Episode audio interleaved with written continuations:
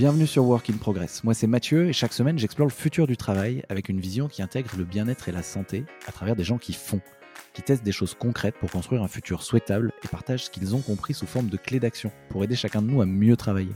Ce podcast est fait pour vous si vous voulez être architecte et non victime de votre futur. Parce qu'à chaque épisode, vous repartez avec une action concrète à mettre en place maintenant. Faut une bonne dose de courage pour s'exprimer sur le burn-out qui est un sujet encore tabou malgré le fait qu'il touche des millions de personnes. Jennifer Limar a accepté de revenir sur le sien, qu'il a fait quitter sa carrière en finance un 29 mai 2019 alors qu'elle avait 37 ans pour devenir coach certifié spécialisé en prévention et reconstruction burn-out. Aujourd'hui, elle accompagne surtout des femmes écrasées sous le poids de la charge mentale pour les aider à transformer leur vie, mais je suis certain que cet épisode parlera aussi aux hommes. Dans cet épisode, elle donne des clés très précieuses de prévention et reconstruction, parce qu'il faut de la lucidité pour détecter les signes avant-coureurs, de la sagesse pour éviter d'aller soi-même au tapis, et du courage pour se reconstruire. Bonjour Jennifer. Bonjour Mathieu. Bienvenue sur Work in Progress. Sincèrement, merci d'avoir accepté de venir parler de comment éviter un burn-out en revenant sur le tien. Euh, la démarche est courageuse et je pense aussi d'utilité publique parce qu'on parle d'un sujet encore euh, plutôt tabou et mal compris. Euh, et les derniers chiffres que j'ai pardon, font, font froid dans le dos. Euh, on parle de 2,5 millions de salariés qui seraient touchés par un burn-out sévère en France en 2022 et le nombre de burn-out graves aurait euh, augmenté de 25%. Euh, j'ai vu que c'était 50% des gens qui déclarent être en détresse psychologique au travail en France. Donc peut-être que d'autres chiffres viendront contredire. Mais en bref, ces chiffres-là, ils veulent dire qu'il y a trop de gens géniaux qui se lèvent épuisés le matin, que de manière plus large, vu l'ampleur des défis auxquels notre génération doit répondre, défis écologiques, politiques, sociétaux, on a vraiment besoin de gens heureux et en forme au travail. Euh, et d'ailleurs, c'est une des raisons qui m'a poussé à créer ce podcast sur, sur le futur du, du travail. Mais donc, je vais te laisser te présenter avant d'entrer dans le vif du sujet, Jennifer. Eh écoute, moi, je m'appelle Jennifer Limard, j'ai 39 ans, j'ai quitté Paris a petite année pour aller vivre dans les Landes. Et effectivement, j'ai traversé comme tu disais, ce malheureux phénomène de société qui est le burn-out en mai 2019. voilà, je raconte un petit peu mon parcours, je pense tout à l'heure de comment ça s'est passé, mais, mais aujourd'hui, en tout cas, j'en suis sortie et j'ai deux activités. je suis créatrice de contenu sur les réseaux sociaux pour une partie qui n'a rien à voir, l'alimentation végétarienne sans gluten, et surtout, ce qui m'anime aujourd'hui, c'est accompagner principalement les femmes qui, elles aussi, ont été touchées, qui ont sombré sur le poids de la charge mentale et du burn-out, effectivement, à, retrouver qui elles sont pour savoir réellement pourquoi elles sont faites. Et ça, ça c'est ce que je fais au quotidien et, ce qui, et ce qui m'anime. Le burn-out est super mal compris, encore tabou, et j'entends trop, de personnes qui confondent ça avec une déprime passagère. Du coup, je voulais démarrer, entrer dans le vif du sujet avec une première question qui est la suivante, c'est quoi le, scientifiquement, médicalement, le burn-out? Qu'est-ce qui se passe en fait? Alors, en fait, le burn-out, effectivement, c'est quelque chose qui est assez récent tu disais tout à l'heure, c'est encore tabou. Alors effectivement, moi qui baigne dedans depuis des années, j'ai l'impression que ça se démocratise, mais en fait, quand tu creuses un peu, tu te rends compte que c'est quelque chose qui est, vite mis sous le tapis, parce que c'est lié à ce qu'on appelle de la souffrance, comme la souffrance au travail. La souffrance, c'est pas sexy, ça fait peur, ça donne pas envie, donc on n'a pas trop envie, envie d'en parler. Maintenant, du coup, le burn-out, c'est quelque chose d'assez récent, et je pense qu'on n'est pas arrivé au bout du pourquoi, du comment. scientifiquement, médicalement, je, vais te donner, tout cas, mon point de vue. je suis très lucide sur le fait que comme c'est quelque chose de récent, moi j'ai des, connaissances, je me suis renseignée sur ce qui se passe, j'ai un vécu. maintenant, est-ce que je suis une experte? Je ne sais pas parce qu'on est, je pense, qu'au début d'un apprentissage de ce qui se passe chez l'individu aujourd'hui au travail. Maintenant, ce qu'on sait, c'est que le burn-out, en fait, c'est la rencontre d'un individu et d'un environnement de travail qui a été dégradé.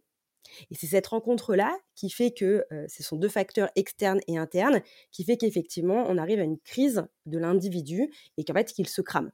Il se crame généralement pourquoi? Parce que bah, il n'a pas les ressources suffisantes face aux exigences finalement de, de, son employeur et au travail ou souvent, il y a une problématique de valeur qui n'est pas respectée. Et en fait, il y a cette espèce de déséquilibre et de presque de schizophrénie entre bah, ce pourquoi la tâche qu'on m'a demandé, le je dois bien faire, et finalement qui je suis intrinsèquement. Et il y a fait cette dissonance, ce dilemme entre l'individu et l'environnement de travail.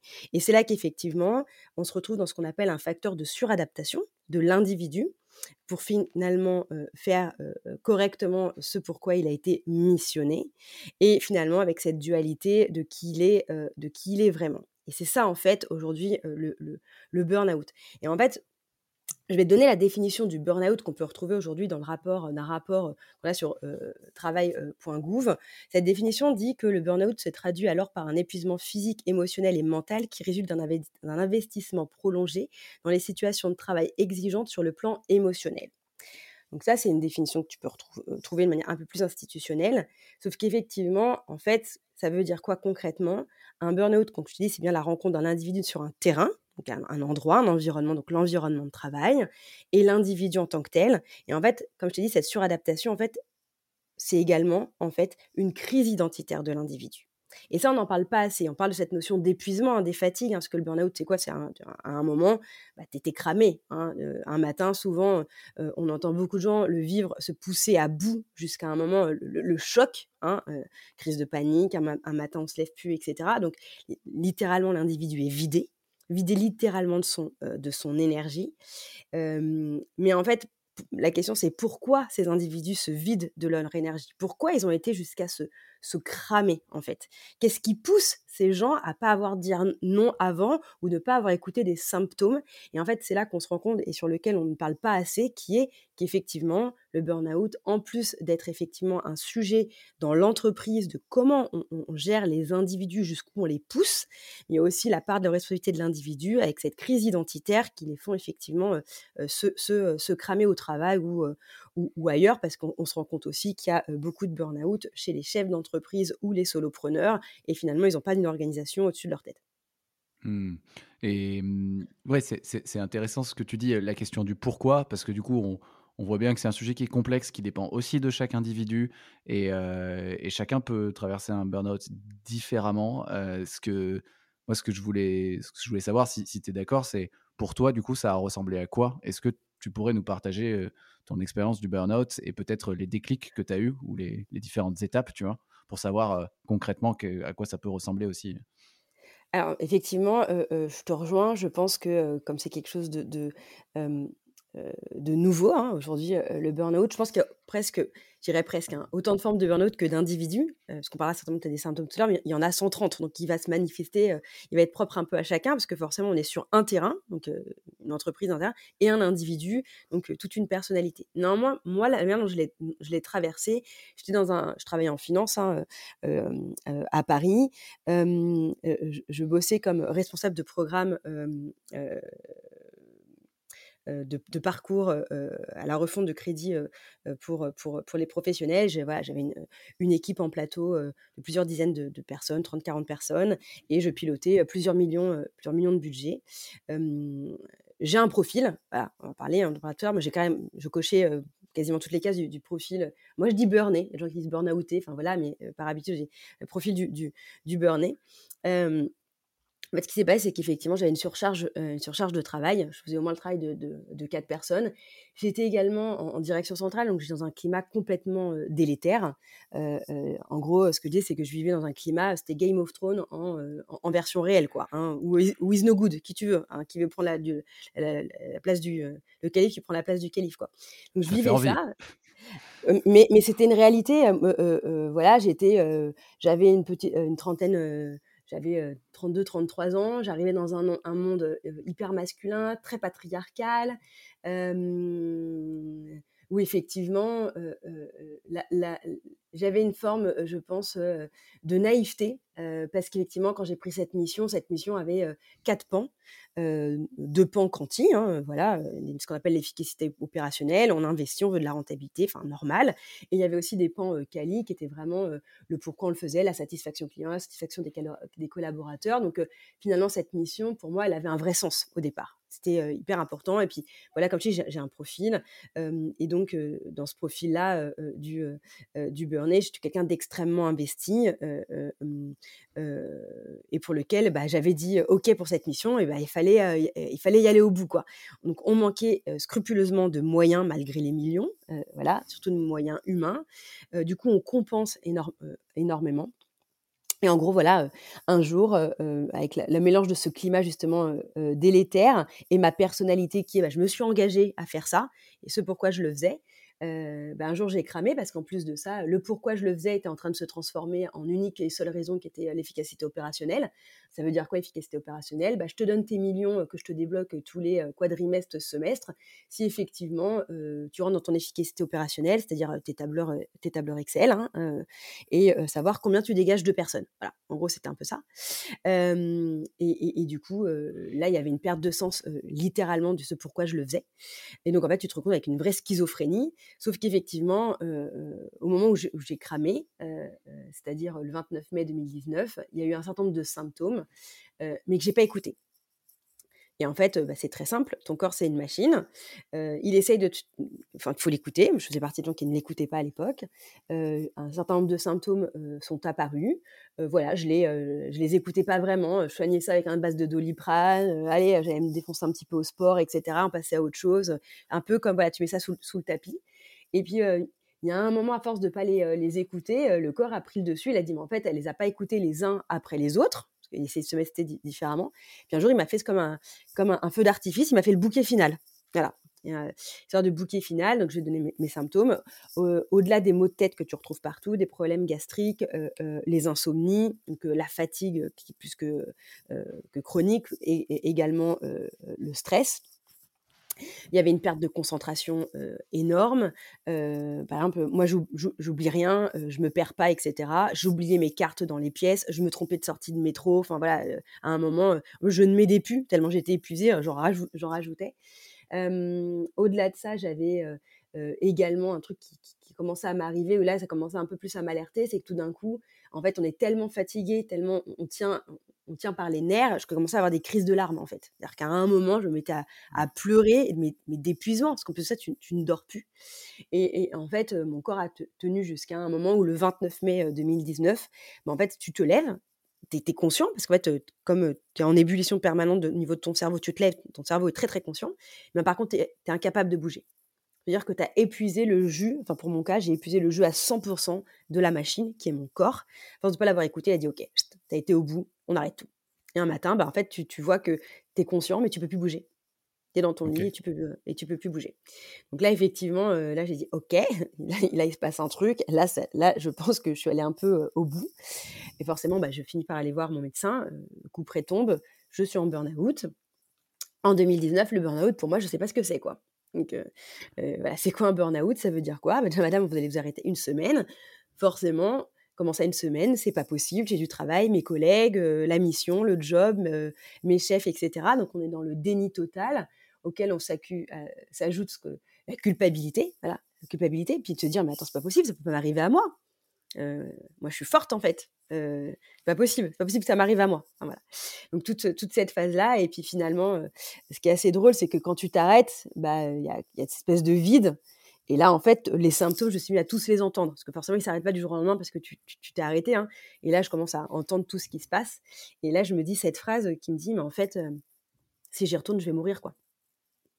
Mmh. Et là, il y a cette, cette première prise de conscience. Même si, même si la culpabilité est, très forte et en plus, bah, l'incompréhension. Et puis, en fait, au départ, on ne comprend pas. Il y, a une forme de colère colère par l'employeur, parce qu'il s'est passé des choses qu'on ne parlera pas forcément ici, mais il se passe des choses qui font qu'il y a une vraie colère vis-à-vis de l'employeur, parce que quand tu fais partie d'un programme talent où tu t'es donné pendant 13 ans, où effectivement tu as eu, un chemin dans cette entreprise pour lequel tu t'es donné, du jour au lendemain, quand tu as un genou à terre, tu n'es plus qu'un numéro en fait, tu n'es plus que le numéro de, numéro de mmh. matricule.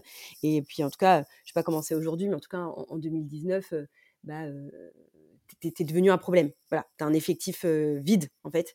Donc, ça devient un problème. il y a de la colère vis-à-vis de l'employeur. Et en fait, le cheminement après fait que tu te rends compte qu'il y a aussi une, colère vis-à-vis de toi-même. La colère de, justement de se dire, mais finalement, j'ai aussi ma part de responsabilité d'en être arrivé là, en fait. Et de ne pas m'être pas m'être écouté, malgré effectivement la sonnette d'alarme de mon corps qui m'a envoyé une multitude de, symptômes. Et voilà, le jour où tu as le pied à terre, bah, ce qui est hyper important, et c'est ce que souvent les, les gens ne font pas, bah, tu as cette phase, ce que j'appelle moi, dans mon jargon, dans mon histoire, ce qu'on appelle la phase de Zombieland. Alors, des semaines, des mois, en plus ça va dépendre des personnes. Je erre dans mon appartement, canapé, lit, lit, canapé. Je ne fais que ça. La moindre tâche dans mon agenda devient une corvée, c'est-à-dire même aller voir mon médecin, parce que forcément, on te fait renouveler nos arrêts de travail, donc on n'a pas beaucoup de choses, même aller voir mon médecin, euh, qui est pour mon bien, c'est insupportable. Nous qui, euh, qui avons l'habitude d'avoir des to-do list, 50 choses sur une, dans une journée à produire, là, quand on en a une, c'est panique à bord, c'est quasiment ce, mmh. le biais de la panique.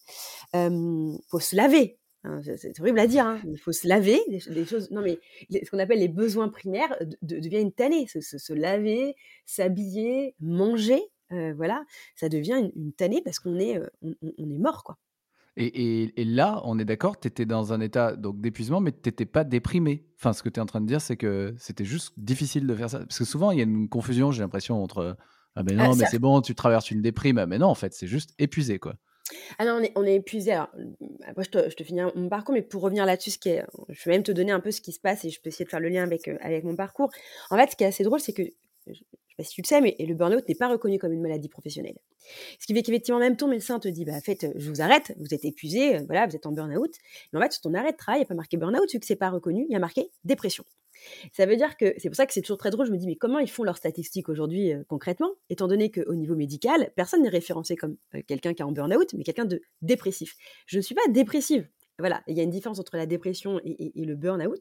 Effectivement, euh, pour certains, le burn-out, qui est un vrai épuisement, hein, c'est-à-dire c'est quelqu'un qui vit pas le moment présent. Le, le burn c'est quelqu'un qui est dans l'anticipation permanente, en fait, qui vit pas le moment présent, qui se suradapte, etc., et, qui se crame. Un, dépressif, c'est autre chose. On est plutôt quelqu'un qui est sur le passé, avec la mélancolie, une forme de tristesse, etc.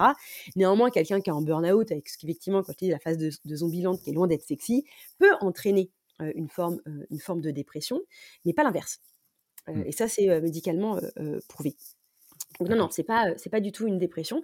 Par contre, effectivement, m'a dit médicalement, tu es stigmatisé dépressif. ce qui n'est pas le cas. et c'est là que ça devient drôle parce qu'effectivement, je fais un parallèle sur, sur autre chose, c'est que c'est là qu'il y a un désarroi médical, un vrai sujet. je pense que malheureusement, pour l'avoir vécu, tous les médecins ne sont pas encore parés à ça aussi, parce qu'effectivement, c'est quelque chose de nouveau c'est lié beaucoup à la crise identitaire. Et finalement, qu'est-ce qui se passe aux gens qui sont en burn-out? Tu trouves aller chez ton médecin, qui va te renouveler des, arrêts maladie, et qui t'offre que deux choix, enfin deux possibilités, donc de t'arrêter et de te reposer, et de prendre des médicaments. Ce qu'on appelle des antioxylytiques, des antidépresseurs. voilà. et c'est la seule chose. Et ensuite, la seule chose qui s'offre à toi, une fois que tu vas peu mieux, c'est-à-dire que tu es un peu plus en mesure de sortir de chez moi et de rajouter un rendez-vous supplémentaire, euh, ça accompagne la deuxième possibilité, qui est un accompagnement un peu plus mental, par un psy ou un psychiatre. Donc soit effectivement tu vas voir un psychiatre, et une partie remboursée par la sécurité sociale, mais effectivement, je prends un exemple là, pour le coup, moi, je pas ce que j'ai fait, mais, mais c'est le, le, cas d'une amie qui a décidé en plus d'aller voir un psychiatre reconnu sur Paris sur le burn-out mais forcément qui a des dépassements d'honoraires de x3, x4. Donc, il faut avoir les moyens d'avoir une séance toutes les semaines, donc c'est un, vrai budget. Et là, effectivement, c'est reconnu en tant que psychiatre et c'est une partie est prise par la Sécu, mais avec le dépassement d'honoraires, voilà, qui lui, en tout cas, est en mesure en plus de te donner des médicaments supplémentaires. Ou sinon, tu vas voir le psy, voilà, qui lui, pour le coup, n'est pas du tout remboursé par la sécurité sociale. Et aujourd'hui, c'est tout ce qu'il existe.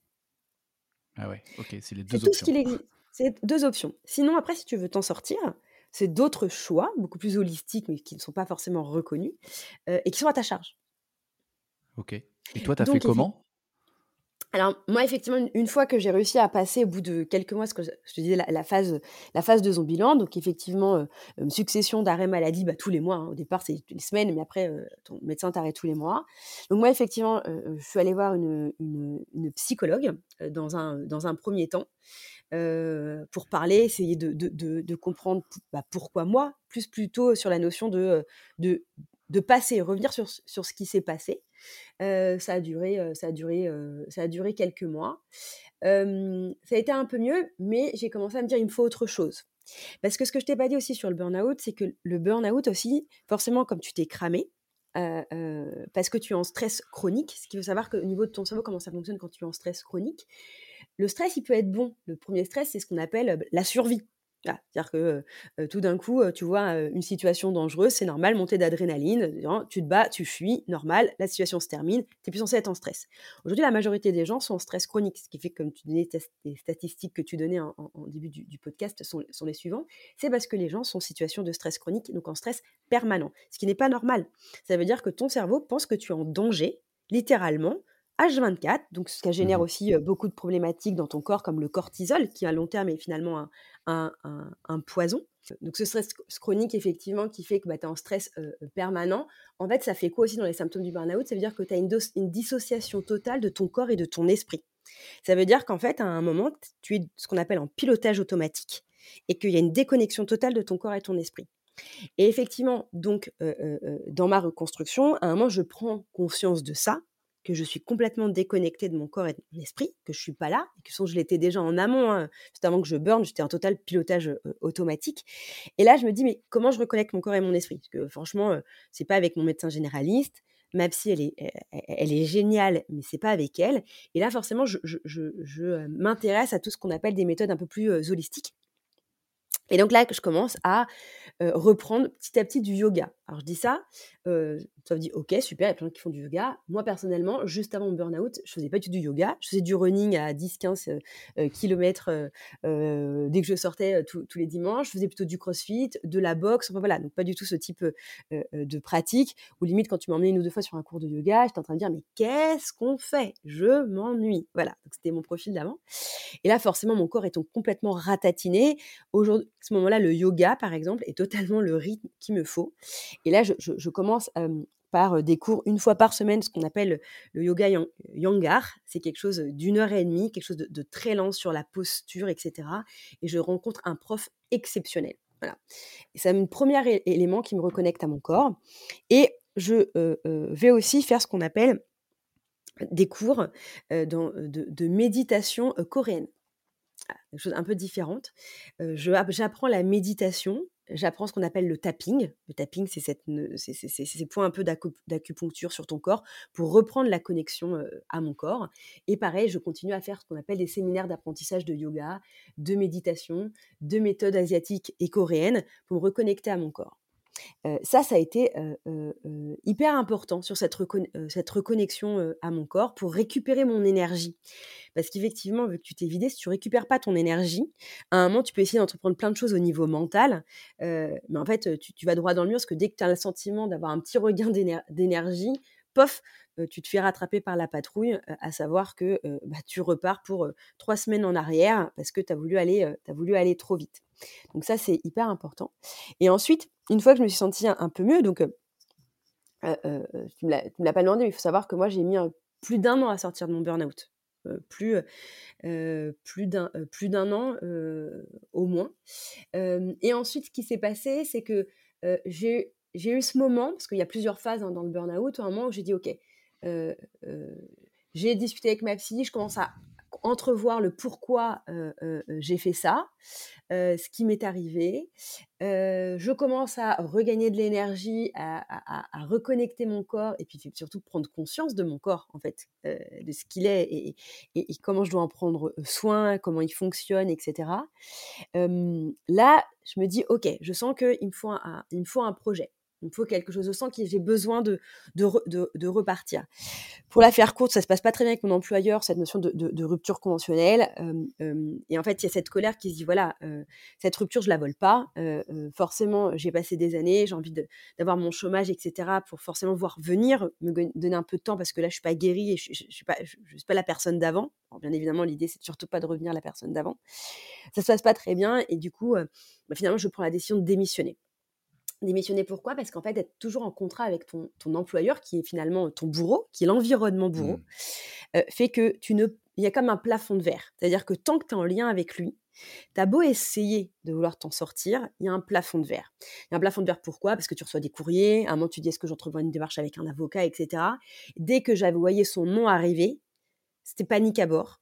Et des fois, quand je travaillais avec ma psy, on passait à, on avançait des choses, etc. Je reprenais une séance, il se passait un événement, euh, un message avec eux, un, courrier mensongeux souvent des fois, etc. Et elle me disait, on repart trois mois en arrière. Donc, tu te rends compte que garder le lien, ne faut pas. Donc, je finis par prendre la décision en juillet 2020 de, de démissionner parce que je sens que bah, c'est nécessaire à, ma santé mentale. Voilà, je fais le choix de me dire, ok, je me coupe de, ressources, je fais le choix de pas de pas me battre. C'est pas un regret, il y a peut-être un peu de remords de me dire le problème c'est que c'est un peu David contre Goliath quand on est sur des entreprises du CAC 40 avec autant de moyens qui jouent la, qui jouent la montre, hein. ils le savent, hein. ils le savent très très bien, ils jouent la montre dans des situations comme celle-ci. et, c'est là que je te dis ok, la vette, il y a deux solutions, soit je continue à vouloir me battre contre pour des droits en fait, qui sont des droits, hein, pour le coup, mmh de travail, mais qui vont continuer à user ma peau et mon temps, ou finalement, je vais, je décide effectivement bah, de prendre sur moi et, de jouer sur ma, sécurité financière et de démissionner et de partir sur autre chose. J'ai fait ce choix grâce à un travail de me dire, ok, en fait, ma santé, par rapport à ce que j'ai vécu, comme je dis, j'ai cru que j'allais mourir, étant plus importante, je fais le choix de démissionner et une confiance en la vie de me dire, il se passera des choses correctement pour moi. À titre d'information, j'avais aussi une activité tu sais, sur, les réseaux, sur les réseaux sociaux que j'avais complètement mis en stand-by aussi parce que j'étais incapable de, rien faire. Et comme quoi la vie est plutôt bien faite, quelques semaines plus tard, bah, je recommence à, m'activer un petit peu sur le sujet et j'ai des plus gros contrats professionnels qui tombent. Donc c'est très très cool. J'ai envie de te dire, mais c'est génial, j'ai une passion qui est en train de, de me faire vivre. Et la preuve en est comme quoi finalement on ne fait pas les choses par peur et par amour de soi, les choses elles arrivent je vais peut-être paraître un peu perché, mais finalement, c'est vraiment la conclusion de ça. sauf qu'effectivement, c'était très chouette. sauf que par contre, ça ne m'animait pas. Alors, je fais ça pendant plusieurs mois, hein, mmh sauf que je trouve ça très sympa, mais ça ne m'anime pas. Ça ne me fait pas vibrer. C'est une, c'est, une forme de passion. Sauf que, évidemment, quelque chose qui est un hobby quand ça devient ton travail, c'est plus tout à fait la même chose. Et le pourquoi je le fais, bah, il n'y en avait pas vraiment. C'était juste chouette. J'aime bien cuisiner, etc.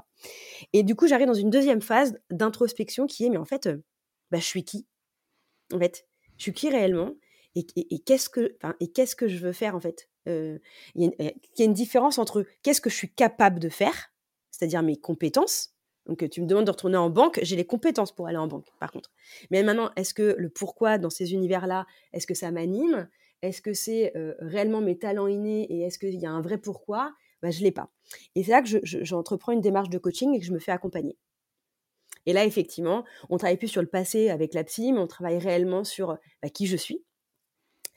qu'est-ce que je qu'est-ce que je veux faire?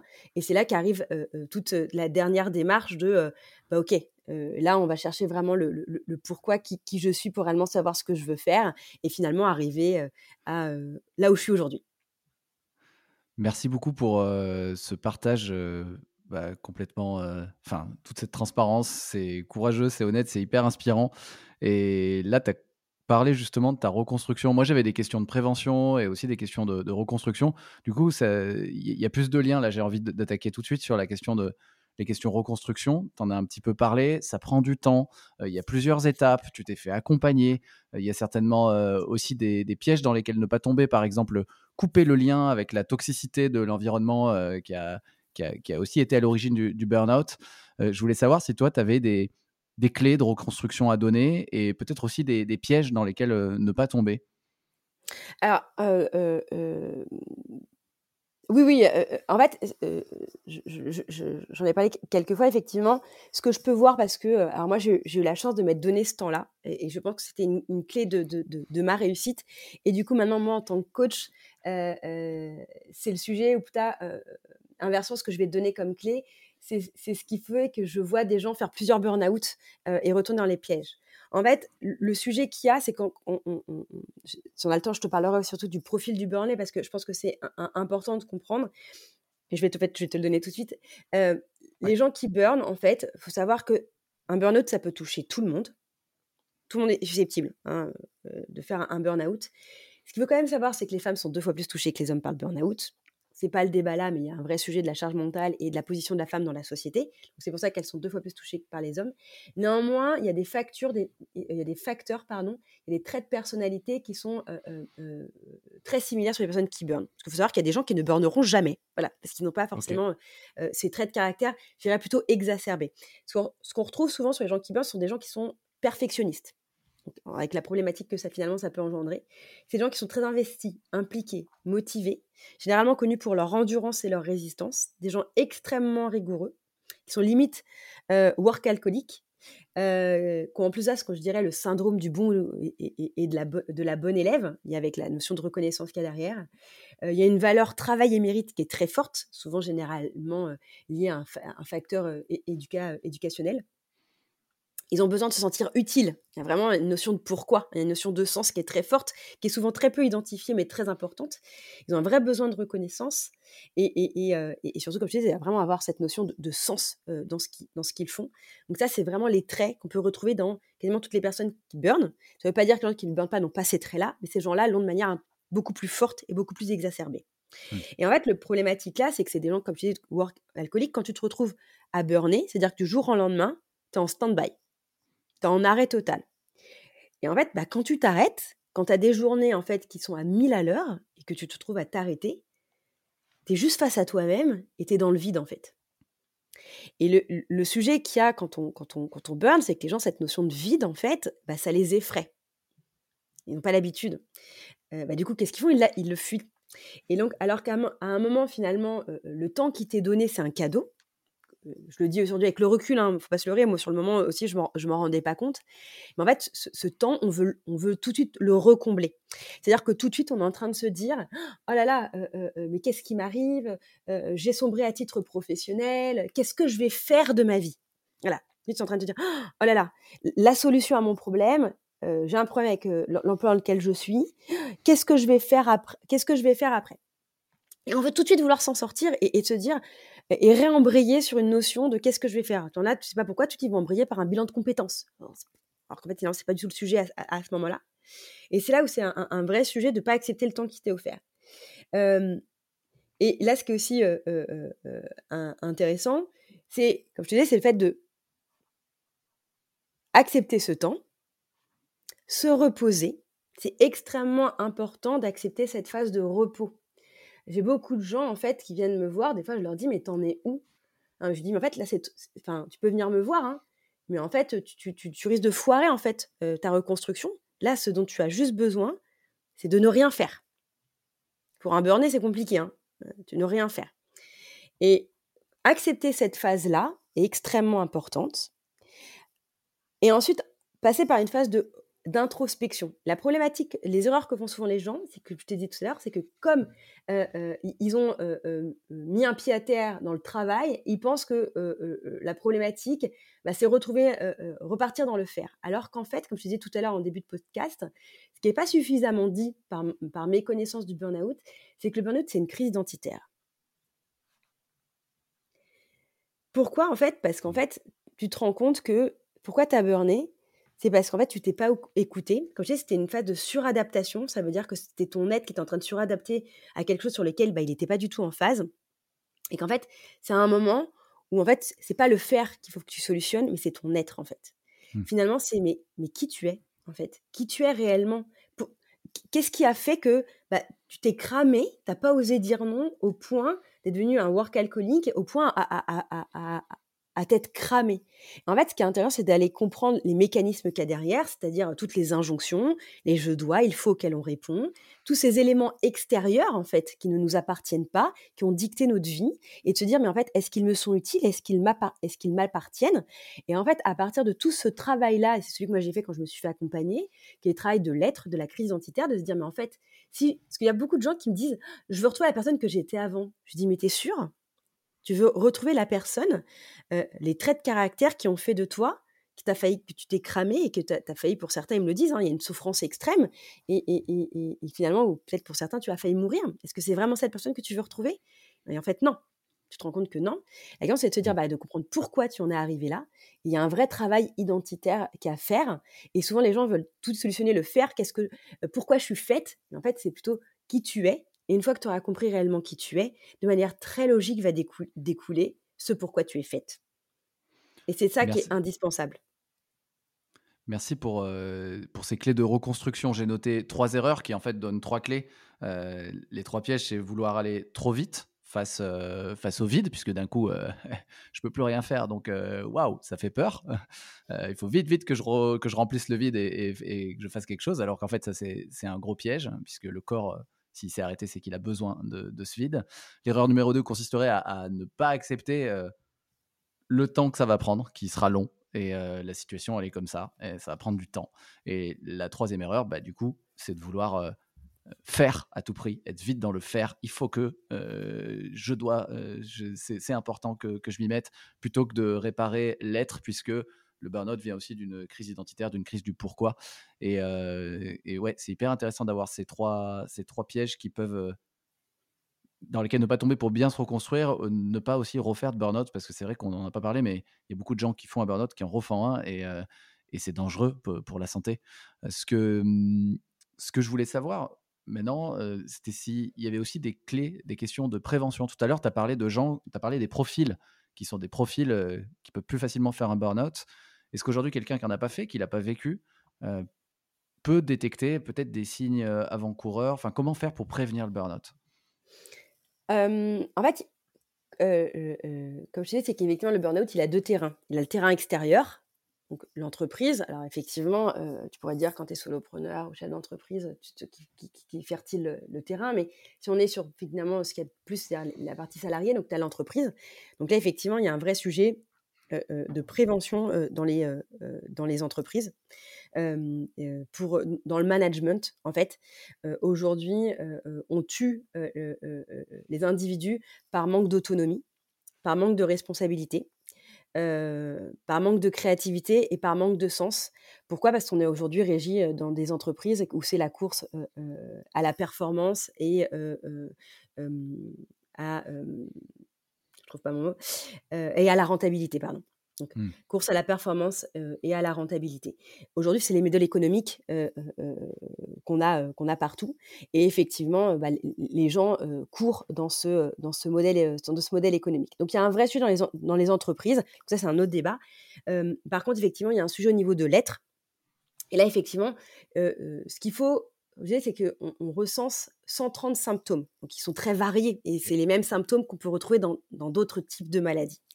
Par contre, une chose qui est sûre, si on doit, tu vois, sur les 130 symptômes, si je devais te résumer ça en quatre grands sujets, s'ils se cumulent, là, il est temps de se dire, ouh, il y a un sujet. Je dis quand il y a un moment, quand tu sens qu'il y a un sommeil qui est dégradé, avec des formes d'insomnie. Savoir que souvent, les gens qui burn, ils n'ont pas de problème pour s'endormir. Ils sont KO. Donc ils arrivent, ils se mettent un film quasiment au générique, ils s'endorment. Par contre, ils font souvent ce qu'on appelle des réveils nocturnes, nos insomnies nocturnes. Ça, si ça à répétition, c'est déjà un signal d'alerte. Forcément, ça entraîne quoi? Une fatigue chronique. Donc on est épuisé. ça entraîne quoi aussi? Donc un stress chronique, on est hyper tendu avec le stress qui est quoi? Ce qu'on appelle les maux de tête, les troubles musculo-squelettiques, toutes les tensions qu'on peut avoir au, niveau, au niveau du dos, etc. Et enfin, je dirais un symptôme beaucoup plus émotionnel, c'est ce qu'on appelle l'irritabilité. au travail, on se retrouve d'être beaucoup plus irritable. il y a aussi le cynisme aussi qu'on peut retrouver qui est très fort par rapport à, à l'entreprise. Et du coup, ce qui, se contrebalance avec cette perte de joie et, de plaisir. D'ailleurs, souvent, il y a une forme d'isolement qui arrive, on sort beaucoup moins, on voit moins ses proches, etc. Quand on commence à cumuler ça, là, on est quand même sur un, gros, euh, un gros warning. Et c'est là il faut quand même euh, prêter, euh, prêter attention. et c'est là il faut commencer à s'écouter. Qu'est-ce que tu es en train de dire ton corps pour se préserver? Effectivement, ça sent pas bon quand il commence à y avoir tous ces, tous ces symptômes-là. Mais merci, c'est des symptômes très clair quand tu l'as dit, mais c'est vrai que c'est vrai que quand ça nous arrive, c'est parfois difficile de pas faire euh, de faire la part des choses. C'est important de, s'observer. Euh, tout à l'heure, tu disais que toi, en fait, tu les avais ces symptômes, mais que tu les tu les tu les écoutais pas, quoi. Et euh, ok, bah merci pour la question prévention parce que le fait, ça paraît évident, mais c'est mieux en le disant. Le fait de les connaître peut, peut vraiment aider, je pense. Et, et, une fois que j'ai repéré ces symptômes, toujours dans la prévention, est-ce que tu aurais des des barrières anti-burnout, peut-être des routines à mettre en place pour essayer de calmer les choses, de se dire ok, je vais pas aller dans le mur là, je, vois que je vais aller dans le mur, je ralentis quoi. en fait, le, le, le, sujet, c'est qu'effectivement, la problématique des routines pour pas aller dans le mur, c'est qu'elle est très compliquée à mettre en place. mais je vais te le dire là, et les gens vont pas le faire. Je vais t'expliquer pourquoi. Parce que déjà, s'ils en sont arrivés là, la question de l'identité et ce pourquoi ils font les choses, souvent n'est pas arrivé. Il y a beaucoup de gens, bah, je me rends compte surtout en accompagnement, les gens ne se connaissent pas. Et en fait, quand tu ne connais, tu te connais pas, ça veut dire que tu ne connais pas ton système de valeurs. Ça veut dire qu'est-ce qui te nourrit profondément, qu'est-ce qui fait que tu es qui tu es de manière profonde, et donc savoir qu'est-ce qui te nourrit, donc qu'est-ce qui te donne de l'énergie. Si tu ne connais pas ça, tout ce que tu vas entreprendre est beaucoup plus dans la rigueur et, dans, et dans la contrainte, donc plus dans le il faut, je dois, donc tiré par l'extérieur. et donc, en fait, ce que je vais te dire là, il, vous êtes difficile pour eux de les mettre en place. Je vais t'expliquer pourquoi. Parce qu'en fait, elles ne vont pas être raccrochées à ce qui te nourrit. Je m'explique. Si à un moment tu te dis, OK, j'ai à peu près les quatre problématiques que je tenais tout à l'heure. OK, on écoute le podcast, Ok, bon, ok, elle dit j'écoute mes symptômes. Maintenant, bah, ça veut dire que le matin, avant d'ouvrir mon téléphone, bah, j'ouvre pas mon téléphone, par exemple, et faire de la méditation. Ok, bon, la méditation, comment je m'y prends? Ou on peut nous dire, écouter son corps ça va être aussi ce que je vais pouvoir te dire, oser dire non. Voilà, s'affirmer en fait, ce genre de choses. ça peut être aussi tenir un journal de, gratitude, avoir un esprit qui repère plus le positif que le négatif, etc. Donc tout ça, on les a déjà entendus mille fois en fait. Sauf qu'en fait, moi, je, fais partie des choses que je fais aujourd'hui et pour lesquelles je suis convaincue. Mais aussi pourquoi? Parce qu'en fait, je les ai raccordées à, ce à mon système de valeurs, à mes valeurs profondes. Ça veut dire que moi, aujourd'hui, par exemple, je peux te prendre un exemple du sport. Donc, je faisais, du sport, mais la manière dont je faisais le sport avant et je fais le sport aujourd'hui, ça n'a rien à voir, à voir. Avant, je faisais du sport parce qu'il fallait que je fasse du sport. Mmh. Je m'explique. Je faisais du sport parce que il fallait être shapé comme ça, parce que le crossfit c'était à la mode, le running, etc. Ça paraît très superficiel, mais en fait, tu te rends compte que beaucoup, voilà. Aujourd'hui, aujourd'hui, je fais entre guillemets du sport ou d'autres pratiques, en tout cas, je bouge mon corps parce que j'ai rattaché quelque chose qui était très important pour moi, qui est la santé. J'ai une valeur santé qui est extrêmement importante, surtout avec ce qui m'est arrivé, hein, cette notion de corps, etc. C'est-à-dire qu'aujourd'hui, je ne dis pas je dois faire du sport ou il faut que je fasse du sport, c'est plutôt j'ai envie. Mmh. Ça n'a rien à voir. C'est-à-dire qu'en fait, je suis beaucoup plus motivée, c'est pas une contrainte pour moi pas une contrainte. Effectivement, après, j'ai un, mode de vie qui, me permet de, mais en fait, des fois, je pose mon stylo, je dis, mais là, mais là, j'ai envie, en fait. Là, je sens que j'ai envie de bouger. Euh, et le sport, c'est pas juste aller euh, tabasser dans, une, euh, dans du crossfit, etc. faire du sport, bouger ma valeur santé, c'est de me dire, non, en fait, là, je vais aller, je pose mon stylo, je vais aller faire 15 minutes dans la forêt, me promener, bouger, mouver avec mon pouvoir, aller dans la nature, et, ça me réanime, et je vais être beaucoup plus productive après. Je sais pas si, mmh. ça paraît clair ce que j'essaye de, de, te dire. Je vois complètement. Ce que, ce que tu dis, c'est mais c'est pareil. Quand tu le dis, c'est c'est très clair. Moi, ça me paraît évident, mais c'est mieux en le disant. C'est-à-dire que toutes ces belles routines à mettre en place, toutes les choses bonnes pour toi, enfin pour nous, euh, si c'est pas rattaché à des valeurs profondes, s'il n'y a pas un pourquoi derrière, ça devient des injonctions en plus des il faut, je dois, et en fait ça crée limite l'effet contraire. Mince, il faut que j'aille faire du sport. Ah là là, j'en ai pas fait assez, et du coup je vais être pas content, et du coup ça rajoute ma charge mentale, et du coup c'est encore pire, et je vais encore plus droit dans le mur au lieu d'être à 100 à l'heure, je vais à 200 à l'heure dans le mur. Donc c'est super clair euh, ce que tu dis. Merci pour le pour le témoignage. Je pense que c'est important. Euh, de toute manière, ça ne marche pas les routines, on les tient pas si si, en tout cas, je ne les tiens pas si elles ne sont pas ancrées de manière profonde, avec une, une raison profonde derrière et rattachée à mes valeurs. Jennifer, je suis obligé de faire timekeeper parce que j'ai promis de te mmh. libérer à l'heure. Mmh, je, mmh. voulais, je voulais savoir s'il y a un truc à retenir dans tout ce que tu nous as dit, ce serait quoi?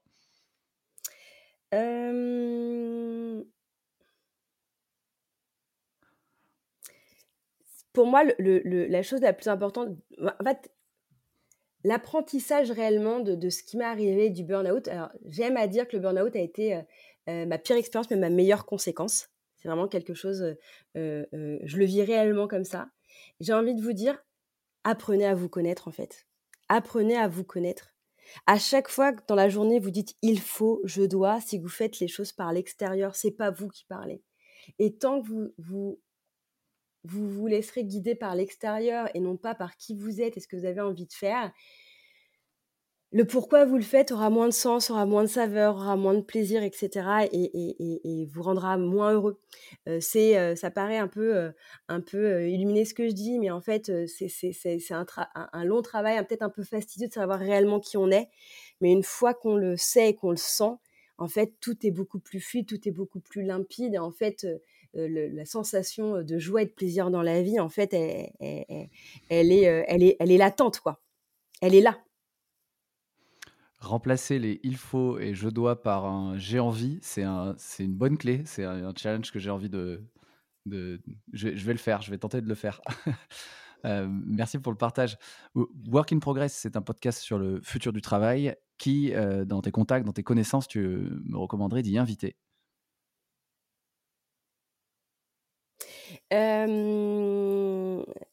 moi, je pense que j'ai une amie qui s'appelle Mathilde Guibert, qui est prof de yoga et également qui a fait une reconversion, qui était assistante sociale. je pense que ce serait très intéressant de, l'écouter et, qu'elle t'explique effectivement son parcours dans le travail. Ça peut être une bonne personne, je pense, à interroger et à découvrir. Merci beaucoup pour la passe décisive à, Mathilde. elle n'est pas au courant. elle n'est pas au courant. Elle n'est pas au courant. Elle le sera bientôt. dernière question pour ceux qui veulent, qui voudraient te suivre, Jennifer, t'envoyer des, des messages, des feedbacks. quelle est la meilleure manière de le faire? On me trouve à, trois endroits. Alors, je suis arrivée sur LinkedIn en début d'année, donc Jennifer Limar sur LinkedIn. Il y a mon site internet aussi, voilà, jenniferlimar.com. Tout est très très facile. Hein. Et sur Instagram, Jennifer Limar-du bas coach on peut m'envoyer des messages. généralement, l'idéal, c'est de pouvoir m'envoyer des messages sur, sur, sur mail directement. C'est d'y répondre au, mieux si effectivement les gens, ce que j'ai pu leur dire, ça leur a fait résonance et qu'ils veulent échanger avec moi. Ce sera partagé dans les notes de l'épisode. Merci infiniment, Jennifer, pour le partage. Avec plaisir, Mathieu, et surtout merci pour ton invitation et puis m'avoir donné la parole. Voilà, je trouve que c'est important de pouvoir parler de ça et de faire en sorte que le burn-out soit quelque chose de, bah, de moins tabou. Si vous souhaitez recevoir le récap de chaque épisode, vous pouvez vous abonner à ma newsletter garantie 0 spam 100% gratuit, je glisse le lien dans la description. Sinon, je suis très preneur de vos retours sur cet épisode, vous pouvez laisser un avis, je le transmettrai à l'invité du jour, je réponds aussi à 100% des messages. Vous pouvez me contacter sur LinkedIn Mathieu Bernard ou par mail mathieu.inprogress.pro, in progress tout attaché. Merci beaucoup et à très vite sur Work in Progress.